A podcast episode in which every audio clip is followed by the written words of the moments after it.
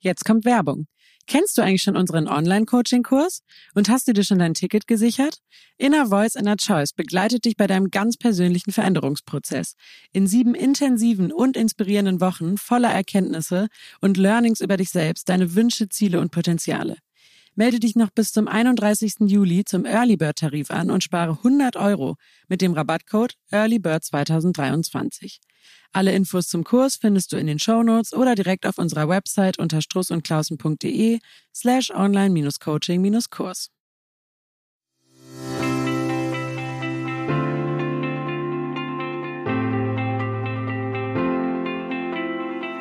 Herzlich willkommen bei Von Innen nach Außen Struss und Klausen, dem Podcast für Persönlichkeitsentwicklung, Job und Lebensplanung. Heute sitzen wir hier in einer ganz neuen Konstellation zu einer Sonderfolge. Und zwar sitzt mir gegenüber heute nicht Johann, sondern Max. Max Hallo. wird sich gleich selber vorstellen, ähm, ganz ausführlich. Und Ranghild sitzt hier wieder wie immer neben mir. Und ähm, heute wollen wir dich mal so ein bisschen interviewen und ausfragen zum, du bist nämlich ein Teilnehmer unseres Digital-Coaching-Programms Inner Voice, Inner Choice. Wir nennen das hier IVIC. Und wir wollten dich einfach mal einladen und mal hören, wie das alles so war und was du daraus mitgenommen hast. Und Rangelt wollen wir natürlich auch befragen, wie du eigentlich darauf gekommen bist, sowas überhaupt ähm, aus dem Boden zu stampfen. Ranghild stampft extrem viel aus dem Boden. ähm, und äh, jetzt wollen wir uns heute mal richtig viel Zeit geben, um über Inner Voice, Inner Choice zu sprechen. Max, stell du dich doch gerne mal unserer Hörerschaft vor. Wer bist du? Was machst du? Was ist so dein Background? Okay. Ja, also vielen Dank, dass ich da sein darf. Äh, mein Name ist Max. Ähm, ich bin quasi IWIC-Teilnehmer der Geburtsstunde. Ähm, ich bin zwischenzeitlich 41. Ähm, und ähm, ja, vom Beruf her habe ich einen, einen Werdegang, der, ähm, sagen wir mal, von Kaufmann, der Ausbildung, ähm, noch sehr äh, elterlich geprägt, also quasi auf Beraten hin. Ähm, dann habe ich irgendwann meine, meine Fachhochschulreife nachgeholt, weil ich gemerkt habe, irgendwie muss da noch ein bisschen mehr gehen. Ähm, und dann war ich in einer, in einer längeren Findungsphase. Da hätte ich euch auch schon, äh, also wäre sicher sehr spannend geworden, wo die Reise hingegangen wäre. Bei mir ist die Reise erstmal äh, nach Berlin gegangen. Ich hatte vor irgendwas, also betriebswirtschaftliches zu studieren, hatte mich für BWL, VWL beworben, aber der Notenschnitt war nicht ganz so, dass das äh, schon zielführend war. Und dann habe ich mich ähm, in einem Marketing-Praktikum ein halbes Jahr rumgeschlagen. Und ja, also es war dann irgendwann klar, ähm, musste nochmal ganz deutschlandweit die Fühler ausstrecken und dann bin ich in Richtung ähm, Medienwirtschaft gegangen, weil ich so dachte, Betriebswirtschaft, ähm, ich fotografiere gerne. Das war wirklich solche Suchbewegungen, was sind deine Interessen, was liegt dir? Aber vielleicht auch noch ein bisschen, ja, zu wenig tief. Also ich habe ähm, bin dann nach Stuttgart gegangen ähm, und habe dort Medienwirtschaft angefangen zu studieren. Von meinem Wesen her war ich immer sehr äh, wissbegierig, beziehungsweise ich wollte eben die Dinge dann auch hinterfragen. Und das war tatsächlich schwierig in dem Studium. Also ich bin sehr, sehr früh schon stark angeeckt, weil ähm, es war viel so Seminargedanken, also so wurde es postuliert. Aber kritische Nachfragen, warum jetzt, also für mich war Medienwerbung und sowas halt auch was sehr Verantwortungsvolles im Sinne von ähm, Manipulation. Und das war wirklich überhaupt nicht gern gesehen. Also ich hatte dann irgendwann so Zwiegespräche mit Professoren, die mich darauf hingewiesen haben, ich muss mir doch Gedanken machen, ob ich hier wirklich richtig bin, weil ähm, ich müsste ja irgendwann jemand finden, der auch meine Diplom, das war erster Bachelorstudiengang, meine Bachelorarbeit ja, und dann gab es, wie so häufig, ähm, gab es irgendwie auch ein, ein bisschen Krise familiär, sowohl bei mir in meiner, äh, also in meinem Elternhaus, als auch so bei mir. Da ist eine Beziehung auseinandergegangen und da habe ich einfach gemerkt, das hatte sich alles so zugespitzt. Es war dann also gut, der Punkt war erreicht. Ähm, habe ich die Zelte abgebrochen in Stuttgart, bin nochmal äh, in mich gegangen. Ähm, zu meiner Mutter gezogen. Das war auch nochmal ein besonderes Feeling, weil ich relativ früh zu meinem Vater gezogen war, also Scheidungskind. Ähm, ja, und ähm, nach so einer kurzen Orientierungsphase habe ich mich dann, ähm, also war für mich klar, ich möchte gern irgendwie was, was Wertvolles, gesellschaftlich Wertvolles machen, ähm, für mich was Sinnhaftes, aber gleichzeitig so dieses Wirtschaftliche, was ich, was mir immer gelegen hat, ähm, irgendwie verbinden. Und dann bin ich auf Sozial, also soziale Arbeit, Fachrichtung Sozialmanagement ähm, gekommen und da das auch noch nicht sofort möglich war, bin ich dann ein Semester nach Wiesbaden gependelt von Karlsruhe aus, was auch eine interessante also Reise war, weil ich ähm, meistens so zweieinhalb Stunden Anreise hatte. Also ich war selten in einem Studium so gut vorbereitet wie da. Zweieinhalb Stunden jeden Morgen im Zug. Ich habe eine Tageszeitung gelesen gehabt. Das war wirklich, es war sehr interessant, die Phase. Und dann bin ich ins zweite Semester nach Mannheim gewechselt und da habe ich dann tatsächlich mein, ja, mein Diplom dann gemacht in Richtung Sozialmanagement. Wobei auch da, ähm, sagen wir mal, Sozialmanagement noch nicht ganz so das Aus, die Ausbildung gefunden hat. Das war für mich ein Name und stand relativ wenig dahinter. Ähm, so dass wir da auch als Studenten aktiv wurden, eigene Vorlesung mit organisiert haben, weil ich dann schon gemerkt habe, okay, jetzt habe ich nicht mehr so viele Möglichkeiten, nochmal einen anderen Weg zu wählen. Jetzt muss ich gucken, dass ich den Weg ebenso aktiv als möglich gestalte. Und das Schöne war, ich hatte einen ganz tollen Professor, der mich auf äh, die Systemtheorie aufmerksam gemacht hat. Und darüber ist wahnsinnig viel dann in Gang gekommen. Also ich habe meine Diplomarbeit dann in die Richtung geschrieben. Und da habe ich dann gemerkt, auch wenn du, wenn man so in den Flow kommt, habe ich mit Auszeichnung abgeschnitten. Es war dann alles so, dass ich gemerkt habe, da bin ich richtig in dem, was ich tue. Und genau, habe dann eine systemische Beraterausbildung äh, im Übergang zwischen Studium und dann meiner ersten Tätigkeit. Also ich bin dann ins kommunale Umfeld gegangen, also Jugendamt, ähm, damals offene Jugendarbeit, äh, so den Übergang Schule Beruf. Ähm, also es war tatsächlich, die Stelle hatte mich dann gefunden. Ähm, war total spannend, weil es eben genau um solche Themen ging, diese ja, ich habe das immer als die Brüche beschrieben zwischen den einzelnen Systemen, wo irgendwie noch nicht so richtig greift und auch ja manchmal die die guten Berater vielleicht auch fehlen, so gut es dann gemeint ist. Die klassischen ist. Übergangsphasen. Ne? Genau. Genau, ja, und ähm, von dort aus bin ich, also ich hatte immer ein großes Interesse in Richtung Organisationsentwicklung, so den Beratungskontext. Aber es war schwierig, weil das war so ein bisschen die Henne-Ei-Theorie. Ähm, die Leute sagten mir, na, du musst Erfahrung haben, um da reinzukommen. Keiner wollte mir die, die Möglichkeit geben, Erfahrung zu sammeln.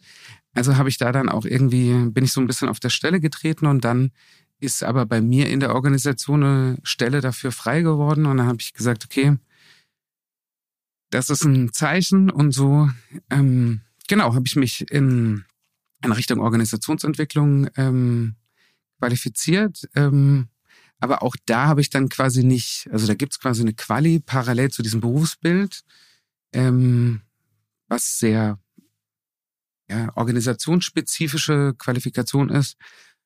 Und da ich aber den systemischen Berater schon hatte, war es mir wirklich ein Anliegen zu sagen, ich will da irgendwie weitermachen in das Thema und habe ein bisschen dafür Werbung gemacht und hatte auch einen Promoter bei mir, der eben auch eine systemische Coaching-Ausbildung bei uns im Unternehmen schon gemacht hatte.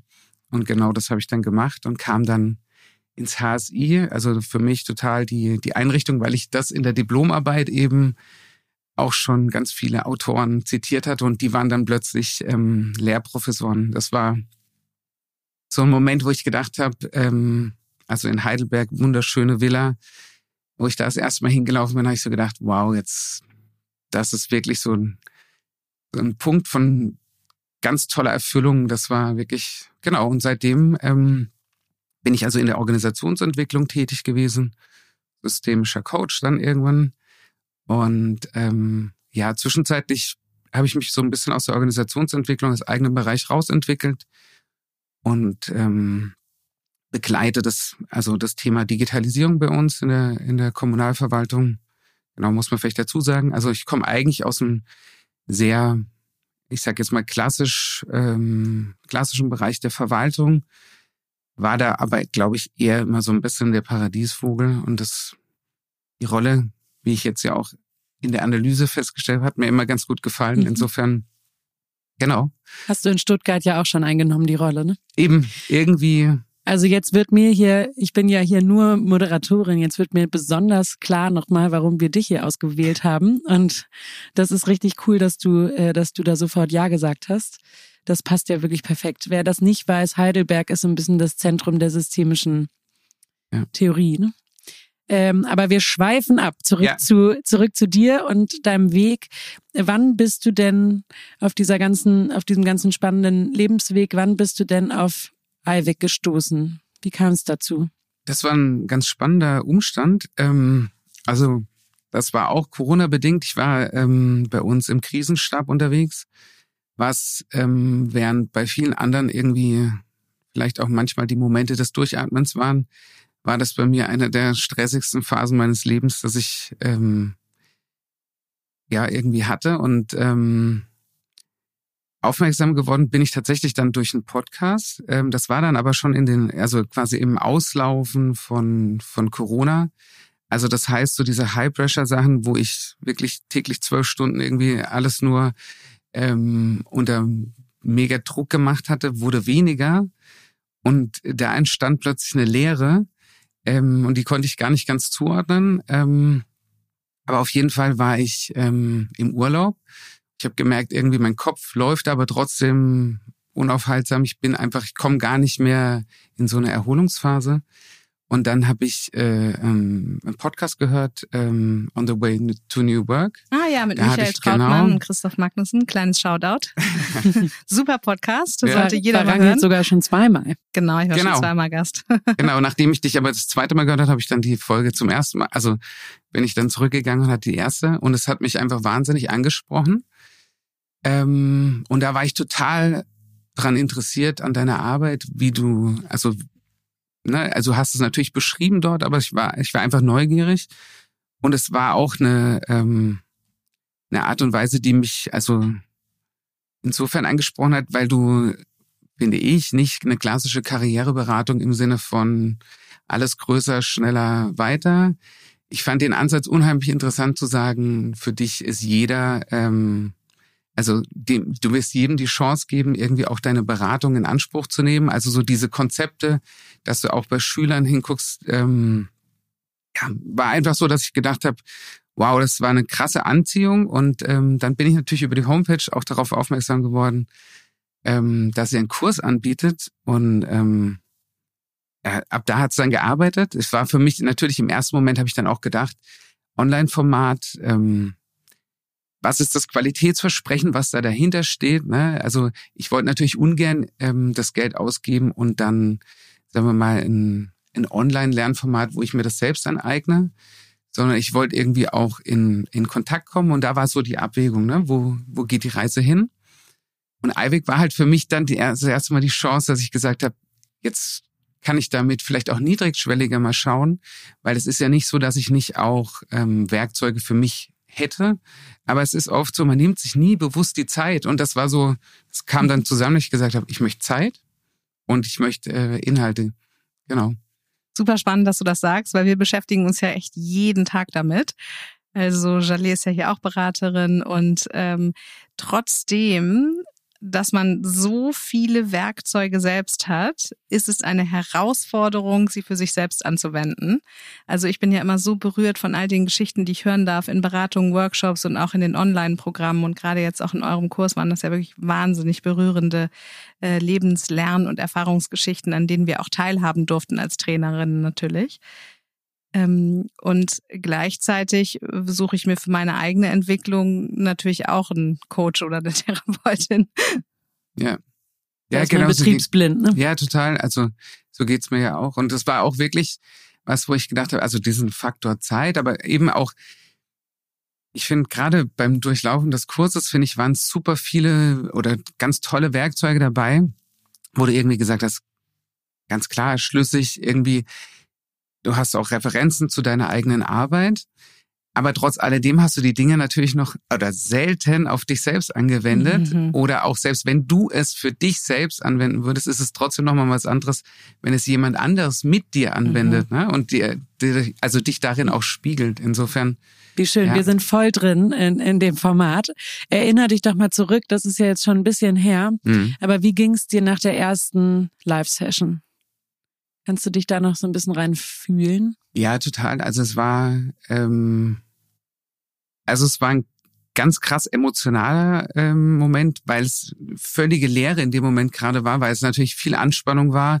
Du hattest die Testverfahren gemacht, wusstest noch nicht genau, was da auf dich zukommt. Das Format war ja auch irgendwie neu.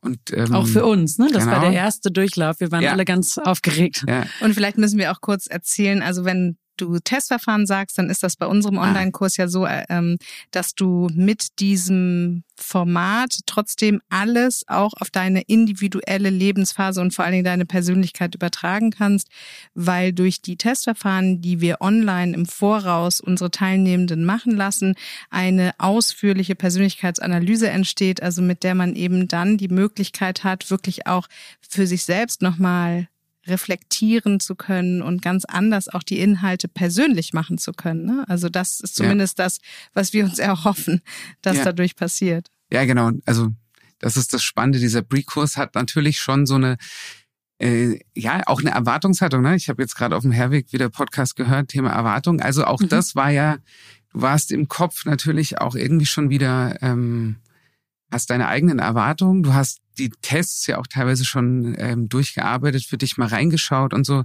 Also genau, und dann ging's los. Ähm, und also Thema Erwartungen, ne, das war so, ich habe dann gemerkt, an das Format hatte ich gar nicht so starke Erwartungen, sondern an ein Gefühl, was ich irgendwie einstellen sollte. Und das war total da. Also da war ich nämlich tatsächlich, da hatte ich gemerkt, das war eine gewisse Skepsis drin. Ne? Ich war ja, ich bin auch beruflich wahnsinnig viel in, in Videokonferenzen unterwegs, gerade auch so große, größere Formate. Und es war, also habe das immer als super schwierig empfunden, da eine Beziehungsebene herzustellen.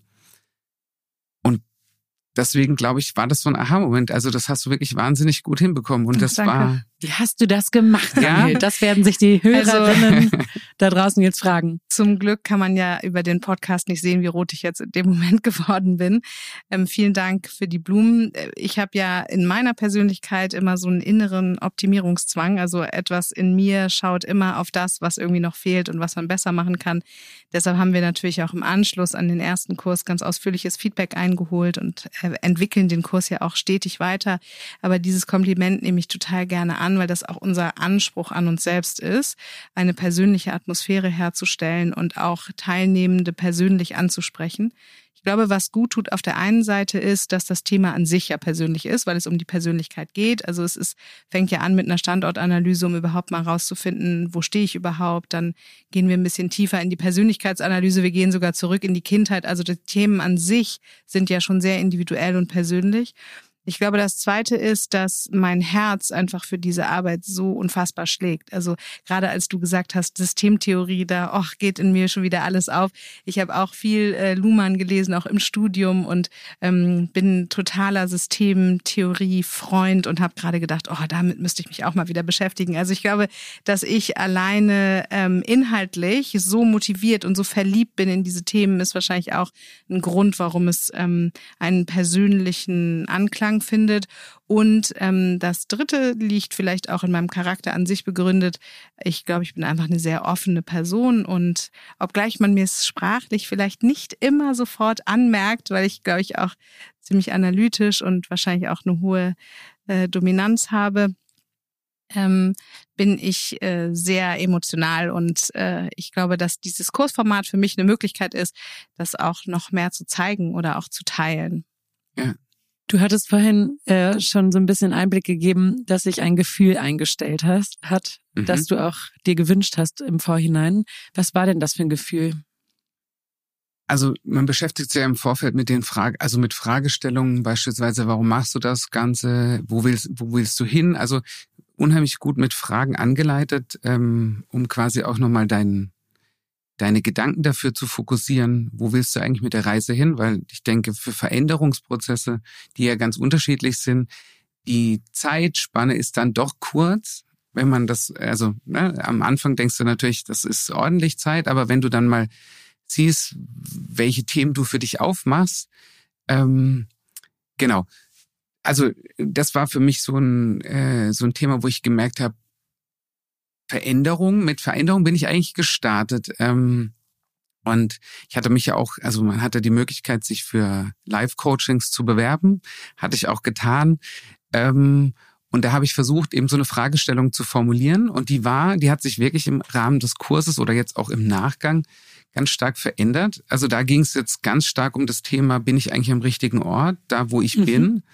Ähm, also Thema beruflich ähm, aber umso stärker man sich dann mit den Themen beschäftigt, sind bei mir halt auch, und das liegt jetzt auch schon weit zurück, wo jetzt immer noch Erkenntnisse dabei rauskommen, ähm, dass ich eigentlich denke, dieser Veränderungswunsch zwischenzeitlich war eher aus einer, aus einer Lehre, die, wenn man jetzt die Persönlichkeitstests äh, nebendran legt und das so als Hypothesengrundlage nimmt, ähm, war das unheimlich interessant zu schauen, zu sagen, ich habe eine Zeit lang wahnsinnig viel Aufmerksamkeit auch bekommen, was für meine Muster auch, äh, sagen wir mal, ähm, ja, Segen wie Fluch war, so dass ich in diesem Hamsterrad die ganze Zeit unendlich gelaufen bin und plötzlich entsteht da eine Leere und äh, also ne, wieder Raum, um, um quasi aus dem operativen äh, kognitive Prozesse irgendwie wieder stärker in, in Blick zu nehmen, wo geht die Reise hin. Und dann meinte ich, ich muss das füllen. Und ähm, das hat sich in der Zwischenzeit für mich ganz anders ähm, herausgestellt. Insofern ich finde das so spannend, ähm, weil das viele Eiwig-Teilnehmende beschreiben und das erleben wir in Beratungen und Workshops auch häufig, dass diese Kontrollillusion, die mit dem Job verbunden ist, dahingehend auf die Lebensgestaltung übertragen wird, als äh, sich die Leute dann denken, hey, wenn ich mein Zufriedenheitsniveau im Leben steigern möchte, dann gehe ich als allererstes mal daran, meinen Job zu verändern oder mich zu fragen, ob ich nicht vielleicht was anderes machen sollte. Und das finde ich ganz toll, wie du das beschreibst, weil es in Eiwig äh, ja in der Reise vor allen Dingen darum geht, auch diese ganz unterschiedlichen Lebensbereiche in eine Balance zu kriegen ne? und sich zu fragen, hey, wie muss ich denn mein Leben insgesamt gestalten, um das Gefühl zu haben, authentisch leben zu können auf der einen Seite und auf der anderen Seite aber eben auch genug Raum zu haben, der inneren Stimme überhaupt mal Ausdruck zu verleihen, ihr zuzuhören und dann darüber eben in die Gestaltung zu gehen. Und ich glaube, dafür ist so ein Kurs eben eine gute Gelegenheit, mal innezuhalten und auch zu sagen, okay, was höre ich denn eigentlich und was bedeutet das für meine Lebensgestaltung, für meine Beschlüsse, für meine Entscheidungen, für meine Interaktionen? Und sechs Wochen natürlich, ähm, mit Precos sieben Wochen hört sich erstmal viel an, aber ist dann, ob der Fülle der Informationen irgendwie wenig. Und ähm, da finde ich schön bei dir zu hören, das freut mich irgendwie gerade, dass diese äh, Kursreise quasi ein Anstoß ist, eine Inspiration, die dir Werkzeug gibt, darüber hinaus dann an der Umsetzung oder an der Begleitung deiner Vorhaben zu arbeiten. War das vorher so geplant, Rangelt, oder hörst du das jetzt auch quasi von den, von den TeilnehmerInnen äh, und denkst irgendwie, Mensch, das, das, das klingt ja irgendwie super? Oder war das irgendwie richtig eine Intention? Das ist eine spannende Frage, weil ich glaube, dass manchmal in so einer Kurskonzeption, das dauert ja unfassbar lange, um dieses ganze Programm aufzubauen, siehst du vielleicht auch irgendwann den Wald vor lauter Bäumen nicht mehr und hast deshalb vielleicht auch Schwierigkeiten, das aus einer teilnehmenden Perspektive überhaupt zu beurteilen, was jetzt die Effekte sein könnten. Ich habe das so nicht eingeschätzt. Also das Feedback, was wir bekommen haben, ist, dass es unfassbar viel Inhalt für diese Zeit von sechs bis sieben Wochen ist. Und dadurch, dass ich ja so in der Materie drinstecke, habe ich das, glaube ich, schlichtweg falsch eingeschätzt.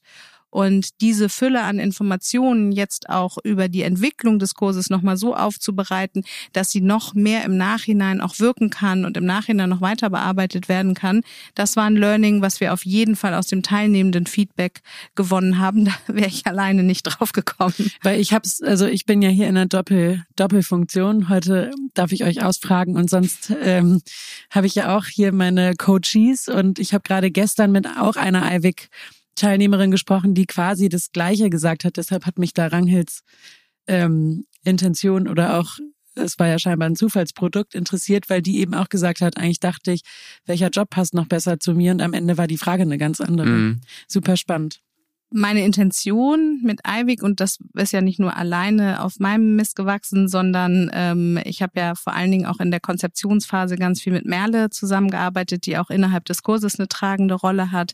Ähm, unsere Intention war, dieses Erlebnis der Intensivberatung, die wir bei uns durchführen, eintägig, eins zu eins, äh, niedrigschwellig und flexibler auch anderen Menschen zugänglich zu machen. Also das, was du jetzt auch gerade beschrieben hast, ich muss gleich nochmal nach dem Gefühl fragen, was ja. du hattest. Also so dieses Gefühl, was sich einstellt, wenn innerlich Türen aufgehen zu Räumen, die man vielleicht schon vergessen hatte.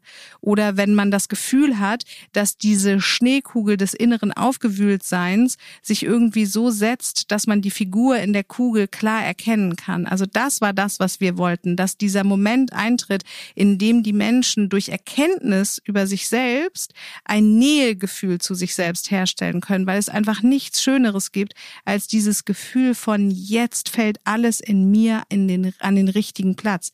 Jetzt bin ich irgendwie klar. Jetzt schaue ich nach außen und kann das eben durch mich und durch meine Person sehen, wie das Leben auf mich zukommt und nicht durch diese Stimmen Stimmen, die im Innen da sind, weil sie von anderen kommen oder durch das, was ich gelernt habe oder durch irgendwelche Rollenzuschreibungen oder durch vielleicht auch Vorstellungen, die man von sich selbst hat, die aber gar nicht zu einem passen. Und dieses Erlebnis von Authentizität, was so magisch ist und was so viel Kraft freisetzt, das wollten wir halt unseren Eiwig-Teilnehmenden irgendwie ermöglichen.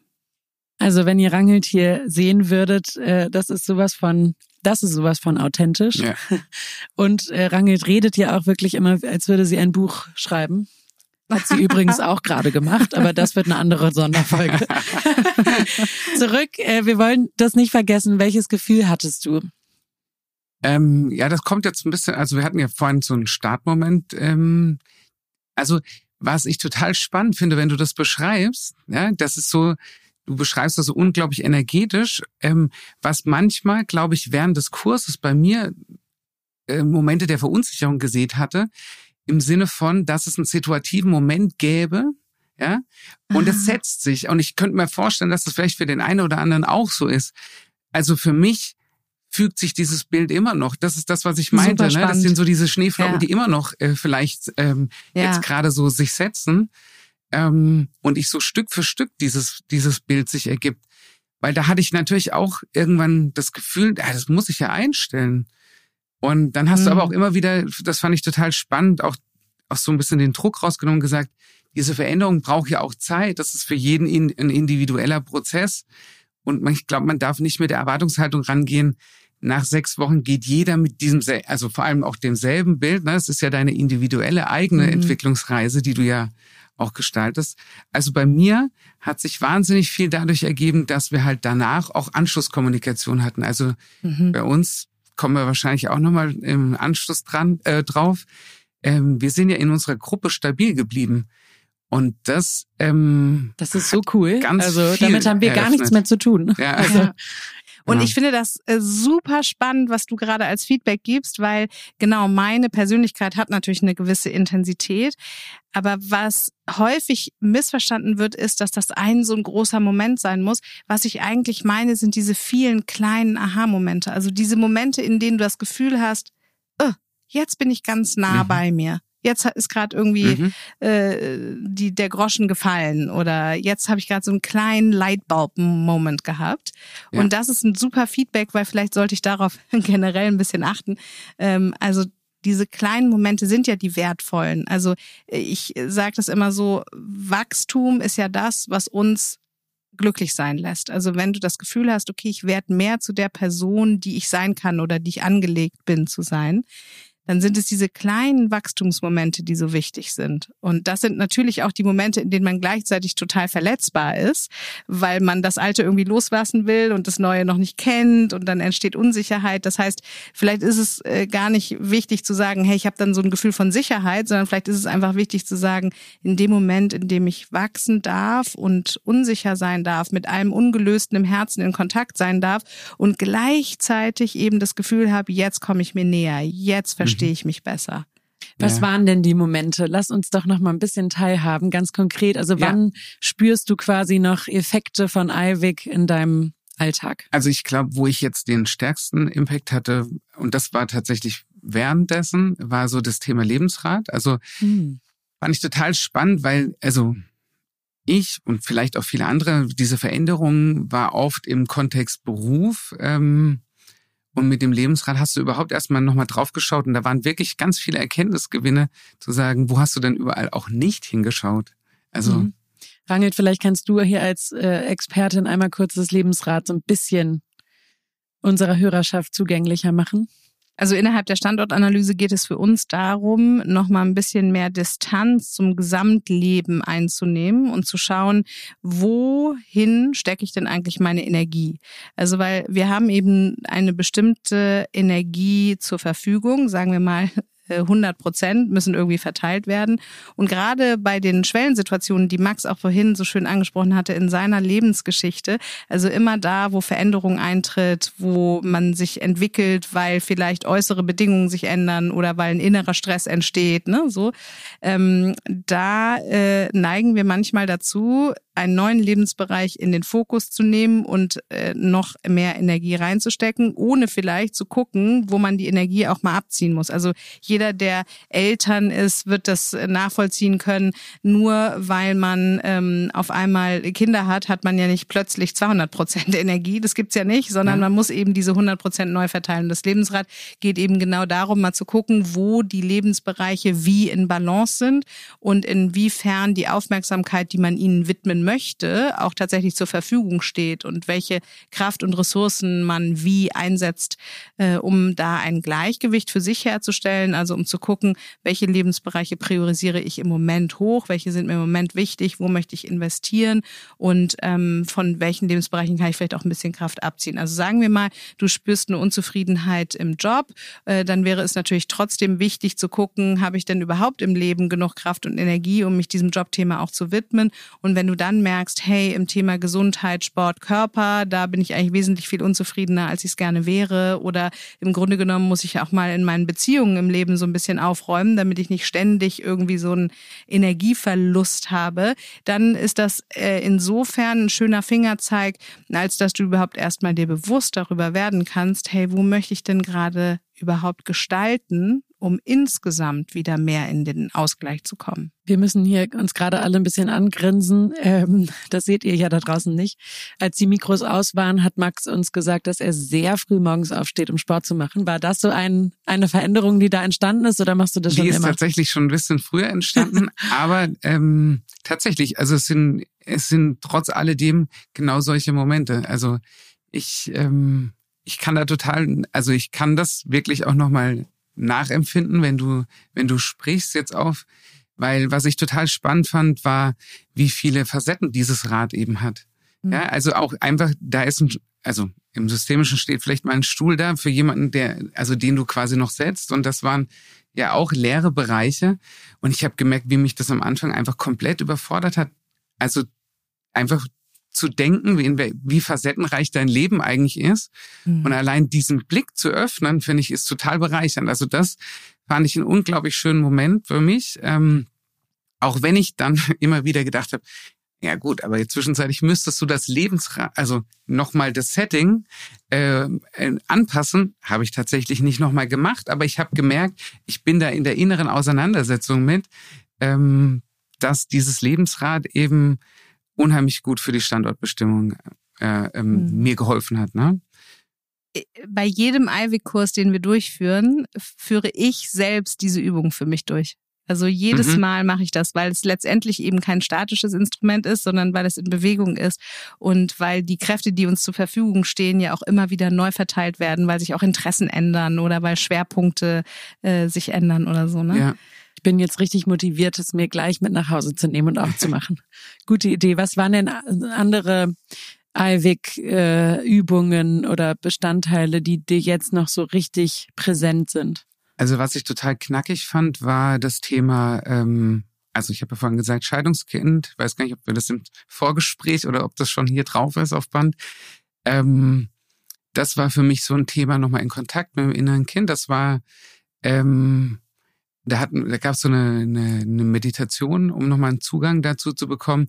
Und da merke ich, da liegt schon auch noch, da, da liegen Themen, ähm, wo ich, wo ich gedacht habe, ja, da kommt viel her. Also ich konnte mir dann, also es ist ja, das eine musst du da nochmal reingehen. Das war es für mich jetzt in dem Moment noch nicht. Aber es war wahnsinnig viel Achtsamkeit mit mir selbst, weil ich gemerkt habe, da gibt's ganz viele Dinge, die kann ich mir damit viel besser wieder erklären. Und die lagen im Unterbewussten auch mir vor. Aber dadurch, dass du bewusst wieder draufgeschaut hast, war das halt irgendwie auch ein, ähm, ja, ein schöner Moment, so im inneren Dialog zu sein. Ähm, genau. Also das war für mich was ganz Einprägsames.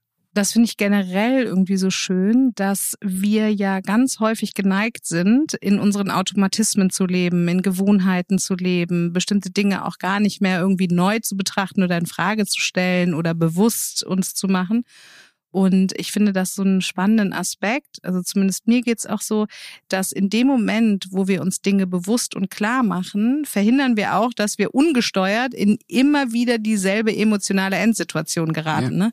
Also ich habe das ganz häufig bei so Management-Trainings, dass dann irgendwelche Führungskräfte zu mir sagen, was soll das jetzt hier mit den alten Kamellen und irgendwie in die Kindheit zu gehen und so.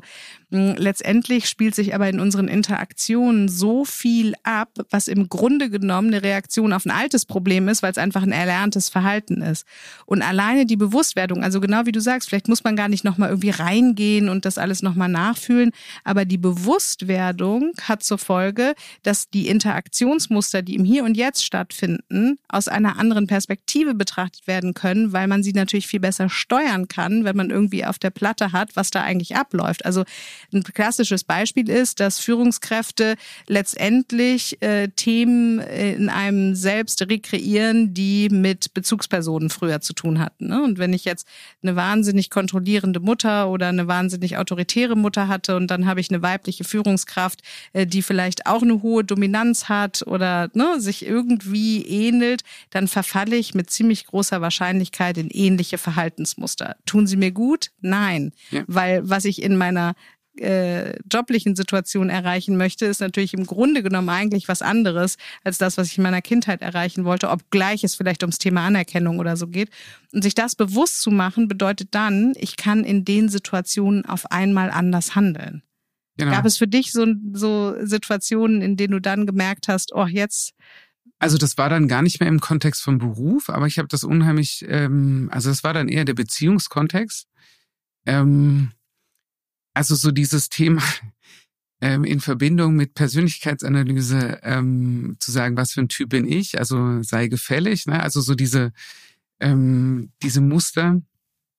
Und ähm, meine Frau ist einfach, also Hypothese, ich habe, sie hat es ja nicht gemacht, noch nicht. September ähm, geht's wieder los. Genau, mal ein bisschen noch Werbung machen, ich habe ja Flyer dabei. ähm, ist, dass ich einfach gemerkt habe, mein Bedürfnis auch äh, nach Anerkennung passt einfach nicht mit dem Muster zusammen, wie sie das, äh, also ähm, mit diesem sei stark und unabhängig, ja, so dieses, ähm, dass ich einfach manchmal merke, es hilft auch jetzt innezuhalten oder eben nicht stärker noch reinzugehen, weil genau das das Gegenteil bewirkt. Also das waren solche Sachen, wo ich das ganz stark gemerkt habe das ist so spannend mit den inneren Antreibern, ne? weil das ganz früh ausgebildet wurde in der unbewussten Hoffnung, ähm, ein Verhalten an den Tag zu legen, mit dem man in der Welt gesichert ist, ne? mit dem man sich geliebt fühlen kann und mit dem man eben gesehen wird. Und wir denken dann im Erwachsenenalter, weil wir es halt nicht bewusst haben, automatisch, wenn ich noch nicht das bekomme, was ich gerne haben möchte, in dem Fall Anerkennung, dann habe ich noch nicht genug geleistet. Das heißt, ich drehe den inneren Antreiber noch ein bisschen auf und dann übertreibe ich es vielleicht manchmal. Und was du jetzt gerade gesagt hast, ist zum Beispiel auch im unternehmerischen Kontext super spannend, weil wenn zum Beispiel Mitarbeitende motiviert dadurch sind, gelobt zu werden, anerkannt zu werden, ne, sich gefällig zeigen, damit sie positives Feedback bekommen und dann haben sie vielleicht eine Hier Führungskraft.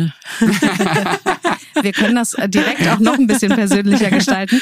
Und dann haben Sie vielleicht eine Führungskraft, die eher durch sei stark oder so äh, angetrieben ist. Dann meint diese Führungskraft das ja gar nicht böse. Es ist einfach nicht ihre Art zu kommunizieren, dann ständig Anerkennung zu geben, Lob auszusprechen, positives Feedback zu ja. geben. Ähm, und äh, letztendlich ist es aber auf der Seite des Mitarbeitenden oder der Mitarbeitenden dann insofern ein bisschen demotivierend, als dass sie das Gefühl haben, nicht gesehen zu werden. Ne? Und da gegenseitig ein Bewusstsein zu schaffen und dann zu verstehen, ah, guck mal, so ist dein Modus operandi. Äh, ich kann dich erkennen und das finde ich ist auch das Schöne an der Selbsterkenntnis, dass man viel mehr Verständnis für das anders Authentische hat und kann dann entsprechend darauf eingehen. Also in dem Moment, wo du mit deiner Frau drüber sprichst und dann sagst, hey, ne, so funktioniere ich eben und in der Arbeit mit den inneren Antreibern dir vielleicht auch die Erlaubnis gibst, mal anders zu agieren, verändert sich natürlich so eine Beziehungsdynamik auch. Ne? Total. Also auch im freundschaftlichen Kontext gibt's bei mir das, also bin auch ganz schnell in so dieses Entschuldigende. Mhm. Und das ist zum Beispiel ein Learning, was ich rausgezogen habe, ist, ähm, dass ich wirklich, das ist so lustig, ich schreibe das Wort immer noch und dann kommt aber irgendwann äh, der Geist dazu und dann lösche ich leider, Entschuldigung, diese Form, weil das ja auch eine bewusste, so dieses Thema, sich das bewusst zu machen, also Nein zu etwas zu sagen, ist ja dieses Thema auch Ja zu sich selbst zu sagen. Und warum sollte ich mich dafür entschuldigen? Also das sind so Sachen. Was für eine Macht Sprache hat, ne? Und ja, total. bewusst auch steuern kann. Und das wird ja ganz vielen so gehen. Dieses Sorry, tut mir leid, genau. oh, ich wusste es nicht, ne, war keine Absicht, bitte verzeih mir und so. Und letztendlich sind diese Relativierungen der eigenen Person im inneren Dialog eigentlich immer eine kleine Ohrfeige. Mhm. Weil das eben im inneren Dialog immer heißt, hey, du bist wichtig, weniger wichtig als das Gegenüber. Und da zu sagen, ich gehe jetzt mehr in mein Selbstwertgefühl, was positiv und unabhängig sein soll, das stärkt natürlich, ne, weil das dir auch eine ganz andere Verhandlungsposition Position gibt. Also ihr, ihr seid ja jetzt eigentlich, wir sind ja eigentlich schon wieder fast im, im Live-Coaching gleich angekommen. äh, würdet ihr sagen, oder Ranghild, du, ist das so, was Eiwig-Teilnehmer der Zukunft erwarten können von dem Kurs? Also sind das so typische Erkenntnisse, innere Antreiber? Vielleicht kannst du da nochmal so ein bisschen Einblicke geben. Ich glaube, was vor allen Dingen, zumindest aus meiner Perspektive, aber ich bin auch gespannt von Teilnehmenden zu hören, wie sie das selbst empfinden, was auf jeden Fall zu erwarten ist, ist diese Klarheit über das eigene Muster. Also wie agiere ich überhaupt im Leben, um was zu erreichen? Was ist eigentlich mein Motiv? Und wie sortiere ich meine inneren Gedanken und meine Gefühle, um immer wieder zu diesem Motiv zu kommen? Das ist, glaube ich, eine Sache, die ganz wichtig ist, weil sie unabhängiger macht. Also weil in dem Moment, wo ich es weiß, muss ich dem nicht unbewusst verfallen, sondern kann vielleicht auch mal versuchen, eine andere Interaktion an den Tag zu legen. Das ist, glaube ich, ähm, das eine. Und das andere ist, mehr in den eigenen Selbstwert zu kommen. Also mehr zu sich selbst Ja zu sagen und auch zu erkennen, welche Bedingungen man eigentlich dauernd an sich knüpft, um mit sich selbst einverstanden zu sein und die vielleicht ein bisschen loszulassen. Also in dem Sinne unabhängiger zu werden, als dass man vielleicht die eigenen äh, kleinen Hürden im Inneren erkennt. Und das bedeutet nicht, dass man sie sofort alle los wird, aber was ich hoffe, was erreicht werden kann, ist über das Bewusstsein zumindest ein bisschen liebevoller mit sich zu werden.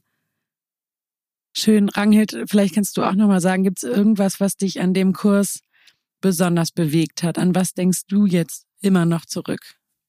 Also wir wählen ja für jedes Modul unter all den Bewerbungen, die eingehen, ein Live-Coaching aus. Und das finde ich unfassbar berührend. Also diese Geschichten zu hören und ähm, auch voller Dankbarkeit, muss ich sagen, auch daran teilhaben zu dürfen, wie diese Geschichten nicht nur mit mir geteilt werden. Ich führe ja mit den Leuten dann immer vorab ein Interview, sondern wie auch in der Gruppe, also vor 99 anderen Leuten, diese inneren Kämpfe oder Sehnsüchte oder ähm, auch Schwierigkeiten geteilt werden und in was für einer schönen Atmosphäre das vertrauensvoll auch und respektvoll behandelt wird und wie sich die Teilnehmenden darin gegenseitig unterstützen, das ist etwas, was äh, ja dann auch mit mir gar nichts zu tun hat, sondern was so eine Magie ist, die sich unter den Teilnehmenden selbst abspielt. Und das finde ich ähm, unfassbar berührend. Also dafür bin ich total dankbar. Da sprichst du gerade die Peer Groups an. Ne? Also ähm, wir haben das so organisiert, dass, ähm, dass die Teilnehmenden auch die Chance haben, nochmal in Gruppen sich auszutauschen. Vielleicht kannst du, Max, da nochmal ein bisschen Einblick geben, weil du hast ja da richtig, du hast ja vorhin erzählt, du triffst dich morgen irgendwie virtuell ja. zumindest wieder mit, dein, mit deiner Peer Group. Ja, wenn es gut geht, ähm, eine auf Mallorca und der andere aus München und das ich ist dann echt cool wieder zurück. Ähm, ja, also tatsächlich, was wir, also wo bei uns ganz viel ähm, auch entstanden ist, war in den Peer Groups. Das war bei uns im ersten Setting insofern noch ein bisschen schwierig. Wir hatten, sagen wir mal, wechselnde Gruppen, also keine feste Gruppenzugehörigkeit. Tatsächlich hatten Linnea und ich, also eine Besagte aus dieser Sie hört Gruppe, uns bestimmt zu. Genau, liebe Grüße an der Stelle. Ähm, hatten relativ schnell eine gute Connection und hatten dann auch die, wir hatten glaube ich zwei Gruppen, wo wir, wo wir zusammen waren und hatten dann auch ähm, das Thema, genau, die Gruppe war glaube ich dann irgendwann beständig, aber es gab immer mal wieder Teilnehmer, die nicht da waren und so wurden auch andere reingespült. Ähm, das war, wenn du so einen eigenen Vertrauensraum schon geschaffen hast, war es manchmal schwierig, die Leute da dazu zu holen. Ähm, das ist übrigens was, was wir verändert haben, ja. auch auf euer Feedback hin. Okay. Wir machen das jetzt anders und zwar ist es so, dass wir die Peer Groups zuteilen, sodass es feste Peer Groups sind und wir kuratieren das auch richtig. Also wir haben ja vorher über die Online-Abfrage schon viele Informationen über die Teilnehmenden und ähm, wir stellen die Gruppen jetzt zusammen. Das haben wir so in den letzten Durchläufen gemacht und dafür auch sehr positives Feedback bekommen. Sehr schön. Also weil das ist genau sowas, also ich habe mich auch rege am Feedback beteiligt, weil es war auch schön, schön zu sehen, wie ihr das angenommen habt. Also, dass ihr ja quasi wirklich an den Bedürfnissen orientiert wart. Ähm, also, was für uns nämlich ein Thema war, dass wir gesagt haben, wir brauchen da irgendwie noch ein bisschen mehr. Also, darüber hinweg, das einmal so diesen Trennungsschmerz zu überwinden, dass es dann doch wieder auseinandergeht, was ja dazugehört. Aber es war so, die Entwicklungen waren bei vielen von uns einfach noch nicht fertig. Ich habe ja erzählt, das passiert immer noch. Und das hat mir unheimlich geholfen, das Thema weiterzutragen, zu sagen, das ist jetzt nicht, dass wir jetzt quasi heute, also wir hatten am Anfang mit der Idee gestartet, wir müssen diese Arbeitsblätter nochmal, ähm, aber es ist viel mehr, dass man sich gegenseitig sieht und auch ähm, spiegelt und quasi in diesen Entwicklungen weiter begleitet. Das ist unheimlich wertvoll. Also so, es war dann quasi auch eine, ein Netzwerk, das dadurch entstanden ist, was gar nicht, also ne, ich habe vorhin gesagt, es war nie meine Intention quasi daraus, jetzt Leute kennenzulernen und mitzunehmen.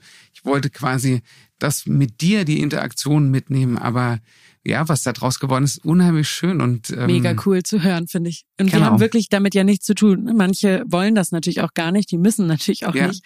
Äh, aber ähm, wenn sowas so von alleine entsteht, ist das ja für uns äh, total cool, das zu hören, ne? dass wir ja. das quasi losgetreten haben. Also echt richtig toll. Was würdest du denn sagen? Wir haben ja jetzt total viel gelernt und ich glaube, Rangelt und ich schweben hier gleich raus. Ähm, Geht mir auch so. Freude und Dankbarkeit. ähm, vielleicht kannst du abschließend nochmal sagen, was glaubst du, wieso lohnt sich dieser Kurs? Also was ich unheimlich toll finde, ist es wahnsinnig wissenschaftlich basiert und trotz alledem mit so einer Achtsamkeit im Sinne von, es gibt keine Zuschreibung, weil ich finde, Persönlichkeitsanalyse hat natürlich immer auch so den Makel, du gibst dir so eine Selbstzuschreibung und so bist du und das fand ich war unheimlich wertvoll. Da wart ihr ganz äh, fürsorglich auch zu sagen, das ist eine Möglichkeit, da drauf zu schauen. Es ist eine Facette, es ist eine Momentaufnahme. Das fand ich total schön, weil das hat mir nochmal diese Persönlichkeitsanalysen ganz neu eröffnet und auch einfach wirklich Perspektiven auf mich, die ich so nicht im Blick hatte. Ähm, und dann finde ich, weil du gesagt hast, da hast du manchmal gar nicht so viel mit zu tun. Also ich glaube, was du wirklich einzigartig machst, ist einen Raum zu schaffen von Vertrauen, weil du hast gesagt, es sind 100 Leute in so einem Online-Format. Und wenn man sich dann vorstellt, dass da solche Gänsehautmomente entstehen von Nähe, ich glaube, das ist was, ähm, das muss man dann ins Erleben kommen, so. Ähm, und das würde ich sagen, das ist einzigartig. Also das fand ich was ganz Besonderes. Dankeschön. Oh. Willst du auch jetzt noch was sagen, Gänse? Ja, jetzt habe ich einen Gänsehaut. Jetzt hast du noch mal die Chance, sonst kommen wir gleich zum Abschluss.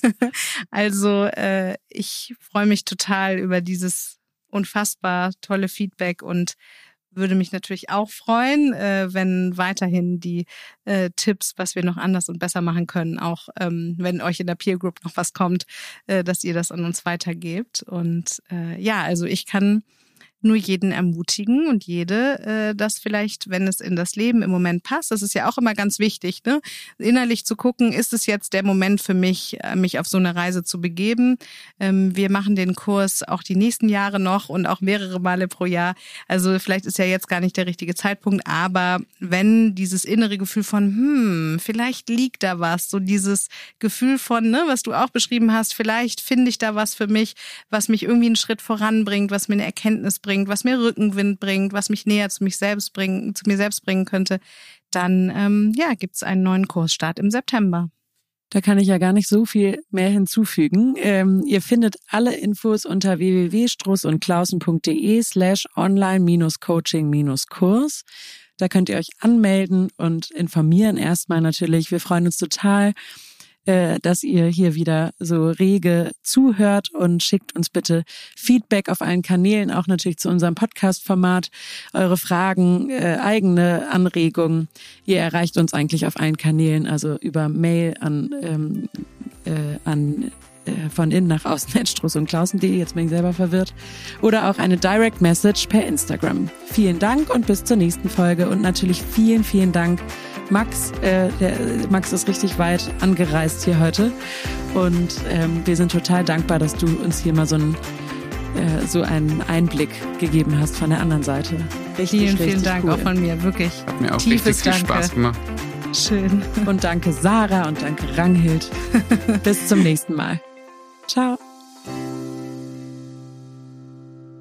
Übrigens, bei Struss und Klausen sind wir immer auf der Suche nach spannenden Persönlichkeiten, die unser Team bereichern. Mit unserem Online-Coaching-Kurs Inner Voice, Inner Choice haben wir gerade ein neues digitales Format auf den Markt gebracht. Für die technische Weiterentwicklung und die Betreuung unserer digitalen Touchpoints suchen wir nun einen Projektmanager Digitales, der oder die nicht nur ein Gespür für Technik hat, sondern auch für Menschen. Außerdem bauen wir unser Office-Management und die Kundenbetreuung weiter aus und suchen eine Assistenz mit Herz und Organisationstalent. Wenn du dich selbst beruflich verändern möchtest oder jemanden kennst, der zu uns passen könnte, schau doch mal in die Stellenausschreibung auf unserer Page. Den Link mit allen Infos findest du in den Show Notes. Und wenn du Fragen zu einer der Stellen hast, schreib uns gerne eine Mail an von innen nach außen at strussundklausen.de. Oder schick uns direkt eine Bewerbung an kontakt at strussundklausen.de. Wir freuen uns darauf, dich kennenzulernen.